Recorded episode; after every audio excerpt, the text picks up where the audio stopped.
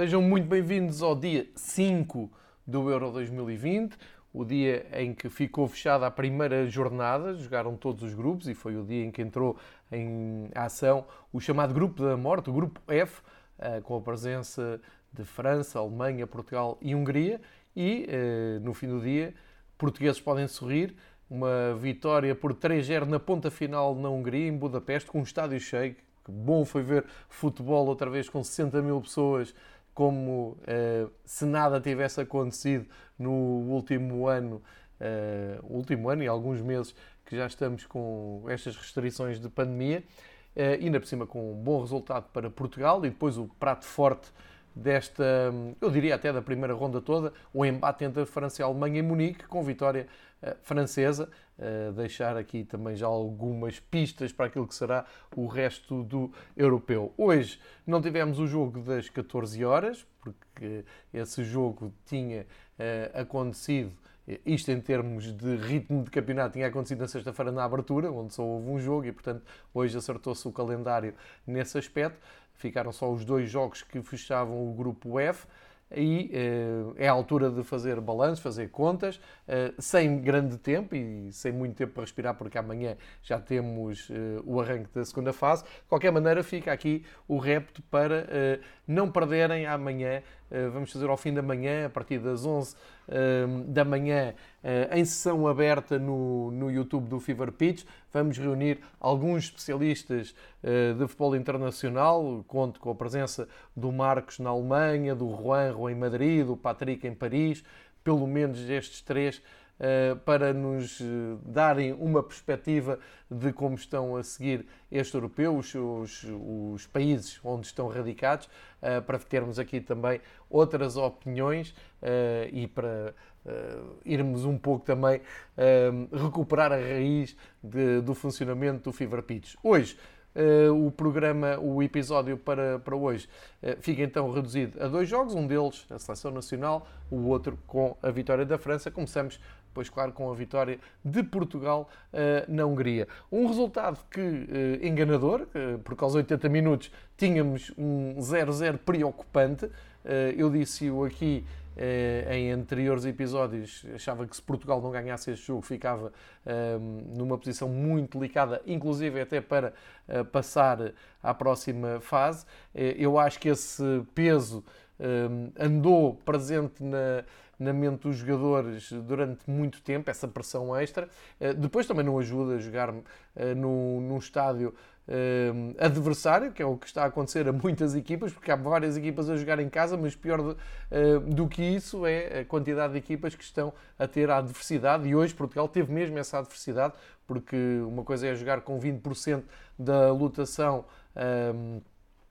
E às vezes até dividida entre adeptos de dois países, outra coisa é jogar claramente uh, em desvantagem. Mas enfim, uh, foi uma, uma particularidade que tivemos no Euro e, como eu disse há pouco, não, não muda a opinião por causa disso, foi bonito ver aquele espetáculo dentro e fora do estádio com alguma. Um, enfim, algum regresso à naturalidade e à normalidade que estávamos habituados, uh, com uma multidão incrível à volta de um jogo de futebol. Ora, a exibição de Portugal foi boa, foi convincente, está tudo bem na seleção, uh, há aqui algumas coisas para refletir. A minha opinião é que, sim, há aqui uh, algo para refletir. O mais difícil ficou feito, sem dúvida nenhuma. O resultado é excelente. Uh, se dissessem aos 80 minutos Portugal ia ganhar 3-0, poucas, poucas pessoas iam acreditar. ainda por cima, o capitão o Cristiano Ronaldo faz dois golos, sem conseguir fazer um jogo muito conhecido, acaba o jogo a bizar, bate uma série de recordes, aproxima-se daquele recorde que ele quer de ser o jogador internacional com mais golos ao serviço de uma seleção uh, e fica motivadíssimo, ganha uma embalagem muito importante para o resto do campeonato. Era importante começar bem e isso foi conhecido em termos de resultado final. Mas Uh, até aos 70 minutos, Fernando Santos não mexeu numa equipa uh, que apresentou aquele, aquela versão mais conservadora que estamos habituados a ver na, nas equipas da seleção. Isto é, um meio campo uh, defensivo a dois, com o Danilo e o William a serem as âncoras uh, de médios defensivos da seleção. Uh, lá atrás, nenhuma, nenhuma surpresa. O Nelson Semedo a jogar no lado direito na ausência do Cancelo. Pepe e Ruben como uh, centrais à, à, frente de Rui Patrício. E na esquerda, a escolha foi para Rafael Guerreiro. Penso que até pela uh, mais experiência que tem em relação a Nuno Mendes. E acabou até por ser determinante, porque é ele que faz o primeiro gol. Depois, à frente dessa dupla de médios mais defensivos, eu acho que aqui, penso que aqui é que há muita coisa para acertar, porque, na minha humilde opinião, não se consegue tirar nem o melhor partido de Bruno Fernandes, que acaba por ficar demasiado à frente e fora das, das zonas onde ele é realmente eh, bom, onde ele pode criar desequilíbrios e, inclusive, arranjar espaço para rematar de longe. Esteve eh, sempre demasiado adiantado no terreno. Depois, claro, o Bernardo Silva ao lado direito também me parece que é anular o talento do Bernardo, é condicional e ele não dá muito ao jogo, não foi por ali. O Diogo Jota, então, a partir da esquerda, pareceu-me ainda mais perdido, pareceu que não, não conseguiu aproveitar muito uh, do, dos espaços que foi tendo. Uh, e depois o Cristiano Ronaldo, enfim, esse é uh, incontestável, não, é um jogador que não, não, não tem uma posição fixa, fica ali mais na frente. Ora bem, o que é que pode mudar aqui? Sabendo que Fernando Santos não vai um, não vai abdicar de certeza de Danilo e o William Carvalho, o que a meu ver um, é demasiado conservador. Eu acho que de início neste jogo poderia ter entrado, por exemplo, o Renato um, em vez do, do William.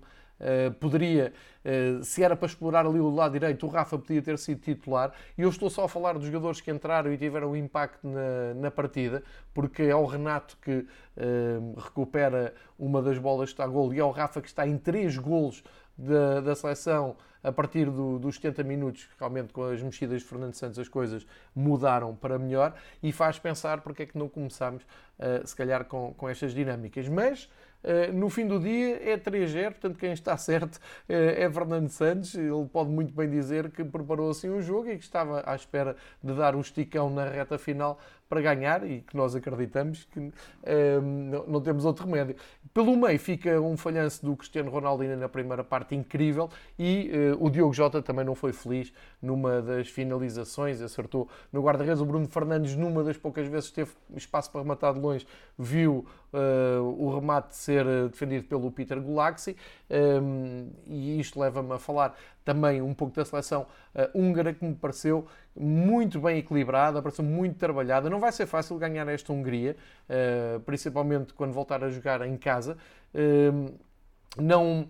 É verdade, falta o Soboslai, que é o, a grande referência de ataque, mas uh, no, na dupla atacante foi composta por dois jogadores da Bundesliga, o Adam Salai e o Roland Salai, uh, jogadores do, do Mainz e do Friburgo, e o Adam Salai, que é o capitão, número 9, um armário que nós conhecemos da Bundesliga, esteve muito bem, esteve, uh, deu muito trabalho, foi sempre ameaçador. E depois beneficiou de grandes ligações que uh, a Hungria consegue fazer, especialmente quando já está mais confiante no jogo e quando percebe que está realmente por dentro do jogo.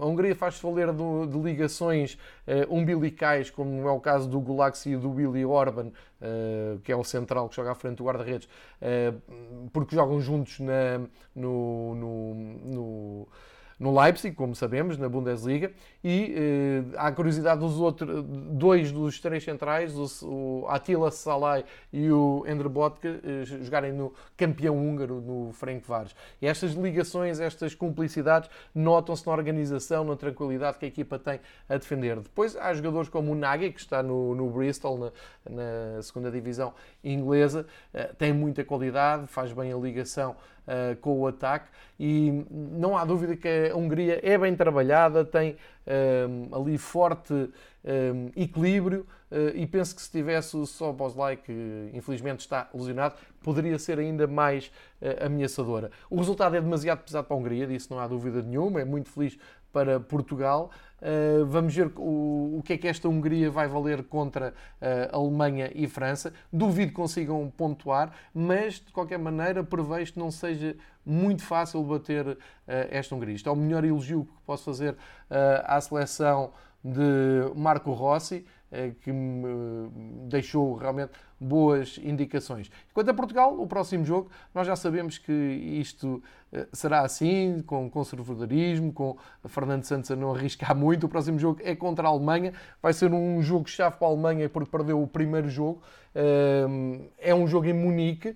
Eh, não é, não é de todo um jogo fácil para Portugal, eh, mas parece-me que se houver esta abordagem, como eu disse, mais conservadora hoje contra a Hungria, suponho que eh, não vamos mudar muito contra a Alemanha. De qualquer maneira, grande entrada de Portugal, um, ehm, com Cristiano Ronaldo, como eu disse, a bater vários recordes, passa a ser o jogador com mais golos uh, em europeus, a marcar em cinco europeus diferentes, enfim, uh, a nível estatístico de números é verdadeiramente incrível. Cristiano Ronaldo, farto de dizer isto, somos uns felizardos em ser contemporâneos Cristiano Ronaldo e Messi, que ainda ontem na Copa América marcou um livro que pareceu um penalti com barreira eh, e, portanto, continuam em boa forma, já na sua veterania e são boas Uh, indicações. Portanto, grande entrada de Portugal, bons sinais da Hungria, vitória feliz. Também é verdade que não há vitórias infelizes, mas uma vitória muito feliz de Portugal uh, dar balanço para. e até assustar a concorrência, não é? Porque é um, um bom resultado para se mostrar. Uh, e a, a, marcar também presença na liderança de, no grupo da morte, como é chamado. Eh, eu acho que também dá aqui um passo importante para o apuramento, porque vai ser difícil ficar de fora uh, a partir do momento em que se tem mais 3 pontos num, possível terceiro lugar, portanto aí também é importante. E isto leva-me a falar agora do França-Alemanha, o tal grande clássico do futebol mundial. Curiosamente só se tinham defrontado uma vez em europeus, foi em 2016, e nessa altura a Alemanha vence com um gol do Hummels. O Hummels hoje decidiu o jogo, mas para o lado errado. É o autogol da Alemanha que dá vantagem à França. Só que falar desta França um, acho que não vale a pena estarmos aqui a disfarçar muito e a arranjar grandes culpas. A França é claramente a grande favorita a ganhar o europeu. Uh, a exibição que faz hoje é categórica. É verdade que a determinada altura o Gnabry teve ali uma oportunidade para empatar o jogo, mas a sensação que se fica a frio depois de acabar o jogo que a França esteve sempre, sempre com o jogo controlado. Na verdade, podíamos estar ali a noite toda, mesmo que a Alemanha marcasse um gol, a França ia lá à frente, fazia outro, outro gol. E a grande. Hum, eh, não, é, não é surpresa, mas a grande notícia é a solidez defensiva, o que defende o Pogba, o Kanté, o próprio Rabiot a ajudar a sua defesa e depois aquele quarteto com o Lucas Hernandes na esquerda, o Pavard na direita, Varane e Kimpembe eh, no meio, o Lloris na, na baliza. E é absolutamente impressionante a, maneira, a maneira como eh, a França se fecha, pressiona, Uh, e quando tem bola, muito difícil tirar a bola. Por exemplo, o Pogba, que está numa forma uh, incrível. Vejam a maneira como ele ganha a posição no golo. Há uma imagem incrível dele ao opor-se a dois alemães de braços abertos para ficar com a bola. Ele arranca, olha, vê no, no lado contrário o companheiro entrar na, na área, apanha o Kimmich distraído, a bola vai para lá e depois há um gol forçado, um autogol do Hummels, que a bola vai praticamente a ter com a canela do Hummels, que eh, não conseguiu fazer melhor do que bater o, o, Neuer. Portanto, uma grande exibição personalizada da França. Se não fosse o VAR, a França teria eh, ganho por mais, fez mais dois golos festejados.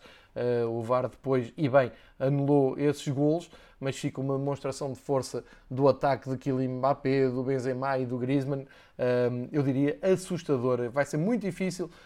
Eu não consigo imaginar com quem é que esta França ah, pode perder o europeu. De qualquer maneira, isto é uma competição curta, mas de um mês. Vamos ver como é que são os próximos jogos, vamos ver se depois se há excesso de confiança, vamos ver se aparecem aquelas polémicas habituais no, no coração da da concentração francesa, a ver se o Olivier Giroud tem alguma coisa para dizer nos próximos dias, costuma ser um agitador, e só por aí é que acho que as coisas podem uh, correr mal para a França. Do lado da Alemanha, uh, havia, um, havia um enorme ponto de interrogação para saber como é que o Joachim Löw ia preparar este jogo depois de alguns sinais positivos, mas outros muito negativos, como aquela goleada com a Espanha, que falei aqui com o Marcos Horn, uh, e pior ainda, aquela derrota em casa com a Macedónia do Norte no último jogo de qualificação para o Mundial.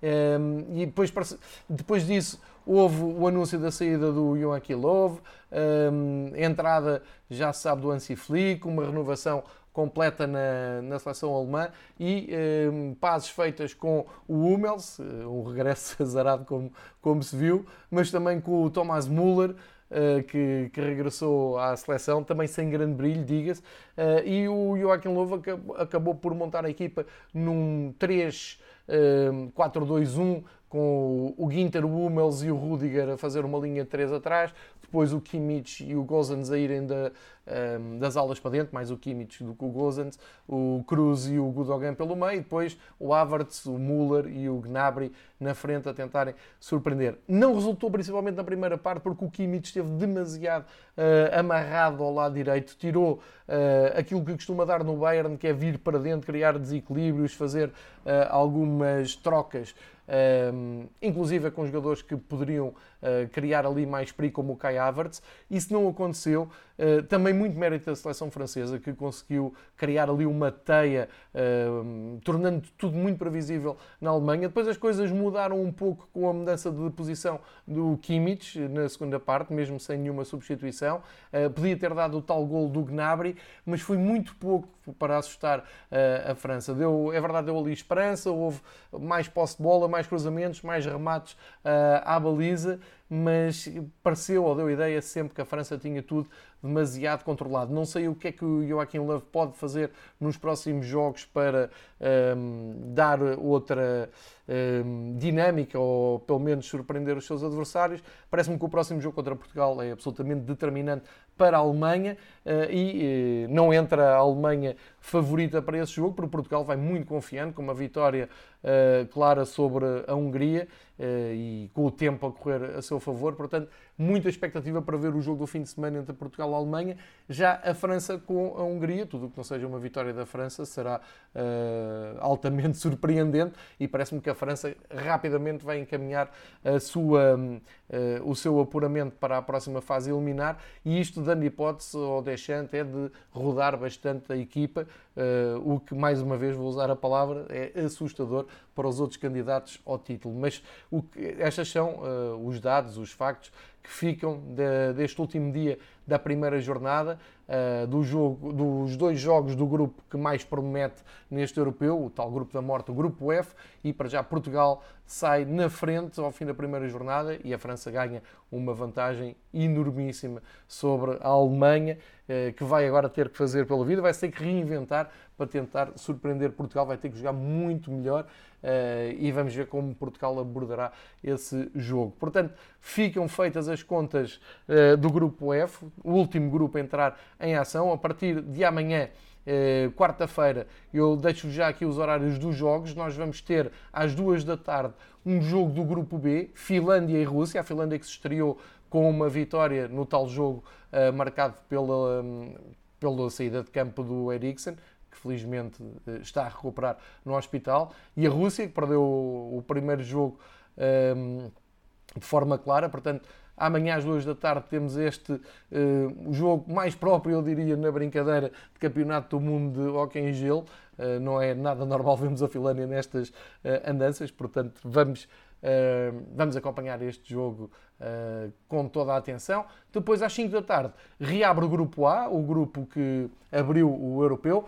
Turquia e Gales às 5 da tarde e a Itália volta à ação com a Suíça às 8 da noite. Muito importante para perceber se a Turquia consegue recuperar daquela derrota com a Itália e se volta um, à luta pelo apuramento no grupo e uh, a Itália para confirmar a ótima exibição, também juntamente com a França, foi das, das exibições mais consistentes desta primeira jornada. Mas sobre isto, estamos cá amanhã à noite para fazer o balanço. Não esqueçam, de manhã vamos reunir com especialistas de outros países para, durante uma hora, fazermos aqui um balanço mais abrangente da jornada 1, de tudo o que aconteceu nesta, nestes primeiros 5 dias. Naquele primeiro dia parecia que era uma enormidade de jogos, não é? Olhávamos para a frente e agora vêm 50 jogos depois do Itália-Turquia. Isto passa tudo muito rápido. Esta competição é curta, é muito rápida, muito intensa e de repente já foram os primeiros jogos eh, da, da, jornada 1. Daqui a um pouco já estamos aí a metade da primeira fase do europeu eh, e, portanto, há que aproveitar todos os dias os três jogos que temos por dia, porque isto vai acabar muito depressa. Para já, fica encerrada a primeira jornada. Fica aqui feito o balanço do, do grupo F, uh, foi o último a entrar em ação e amanhã cá estamos com uma dose dupla. Continuem ligados ao Fever Pitch, tudo sobre o Euro 2020 aqui até ao fim, ou, até ao fim da competição e até meio do mês de julho.